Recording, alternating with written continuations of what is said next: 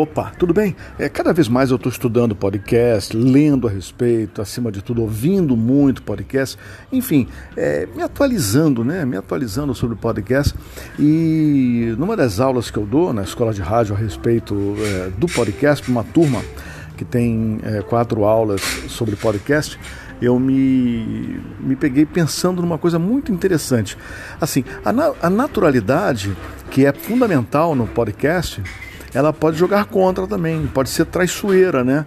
Porque se você fala naturalmente e naturalmente você tem uma, uma dicção sofrida, assim, né? No caso, quando você está predisposto a gravar alguma coisa, é claro que a gente percebe mais, é, se, atenta, né? Um pouco mais para a nossa dicção, para não dar problema. Você, por exemplo, vai falar no rádio, vai falar na televisão, vai fazer uma palestra, é claro que a dicção está ali, né? Você já se compromete a, a ter uma postura diferenciada, né? daquela naturalidade que você está acostumada quando você, sei lá, vai conversar com uma amiga, com um amigo. E no podcast não. Já que o podcast exige essa naturalidade, esse bate-papo, assim como eu estou fazendo com você agora, não tem nada escrito, é, já falei para você que é, essas minhas produções aqui no podcast, o máximo que eu faço é colocar algum, alguns tópicos para não esquecer. É, no que eu estou gravando agora, por exemplo, nem tópico tem, eu estou falando realmente de improviso, que é porque é, eu, eu, eu quero entender o seguinte: como é que a pessoa, não, não sendo profissional, não sendo um, comunica um comunicador profissional, é, ela vai se portar, vamos dizer assim, profissionalmente para o podcast já que o podcast não precisa ser alguma coisa, uma comunicação mais profissional. Vamos tentar entender, porque eu já estou enrolando tudo aqui. Vamos lá. Se você pega um locutor para narrar um podcast, essa narração ela vai sair muito locutada. Você está entendendo esse verbo locutar? É, é, você ser um pouco mais locutor. E quando é locutor, é, não, não é muito próximo do ouvinte, entende? Quando você é um comunicador, você fica um pouco mais próximo do ouvinte. Você reparou que você, por exemplo, é, quando houve uma notícia onde a pessoa te explica, depois vem um comentarista, tudo fica mais claro, você é, começa a absorver mais essa, essa informação. E quando a coisa é extremamente lida, né? Por exemplo, a previsão do tempo. A previsão do tempo para hoje no Rio é de céu nublado encoberto nesse momento 28 graus. Se você fizer assim, o que vai acontecer? Você Pode até absorver, mas não vai ser é, como é, por exemplo, um locutor que fala: olha, você está preparando para sair aí para trabalhar, para estudar, de manhã cedo, cuidado que pode chover, coloque um guarda-chuva na sua bolsa, na sua mochila, porque vai chover no final da tarde. Quer dizer, conversou com você, né, bateu um papo e tudo. E eu acho isso interessante, esse, esse, esse contato com o podcast está me dando o quê? A naturalidade. Mas com a naturalidade vem também a falta de recurso na dicção, na, na respiração, etc.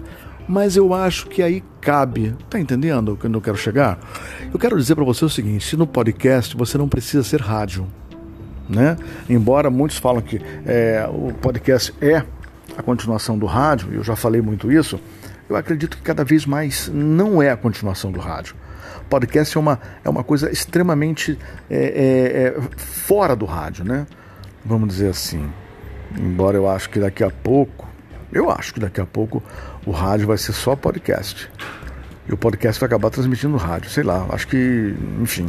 Bom, não estou me contradizendo não, tá? Estou só dizendo o seguinte, que no momento você tem o rádio, onde você fica esperando para ouvir aquele assunto, ouvir aquela matéria, ouvir aquela música. E no podcast, não. Você ouve a hora que você quiser, como você quiser, onde você quiser e o assunto que você gostar, porque você vai lá e sinaliza, né? Eu quero ouvir isso, isso, isso. Então, essa diferença entre rádio e podcast, ela é grande, está cada vez maior.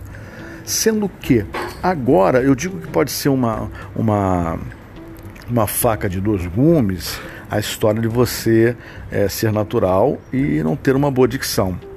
Então, para que você fale e as pessoas te entendam, é fundamental que você tenha uma boa dicção. Mas é fundamental que você também tenha naturalidade no caso de um podcast. Conversar aqui, como eu estou conversando com você, entendeu? Olá, como vai? Eu estou aqui para trazer para você a novidade disso, de aquilo outro. Esse é mais um podcast. Você, por favor, se. Enfim, é isso, entendeu? Então eu acho que pra, é, uma dica que eu dou para quem está fazendo ou pensando em fazer um podcast é simplesmente você é, estudar e gravar a sua voz, ouvir a sua voz, para que você possa saber realmente se a sua voz está tá com uma dicção boa, está tudo certinho. Tá bom? É isso.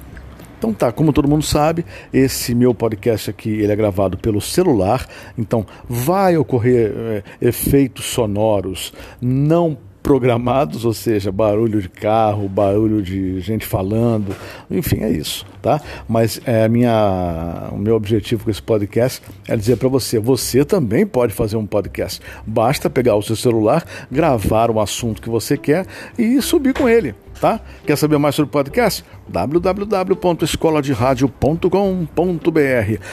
É isso, gente. Obrigado, tá? Um beijo e até a próxima até o próximo episódio, até o próximo bate-papo, né? E atenção na tua dicção para que as pessoas possam entender o que você vai dizer, tá? Beijo!